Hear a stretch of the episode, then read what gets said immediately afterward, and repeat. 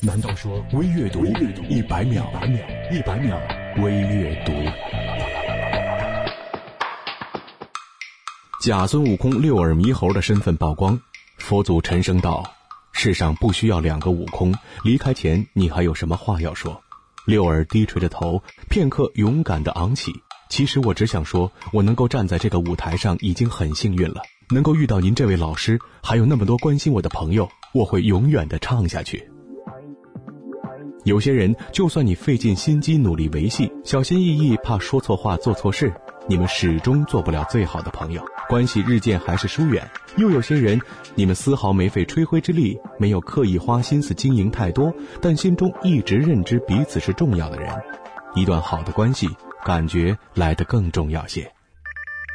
时间会沉淀最真的情感，风雨会考验最暖的陪伴。走远的只是过眼云烟，留下的才是值得珍惜的情缘。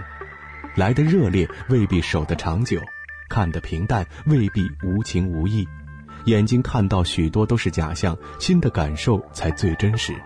时间会告诉我们，简单的喜欢最长远，平凡中的陪伴最心安，懂你的人最温暖。I do not know what to say. I just suddenly miss you at this moment.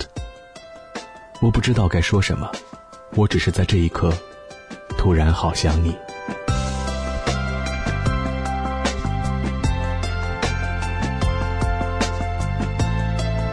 不阅读公众微信 c o r s o o，我是张楠，下次再见。一百秒微阅读。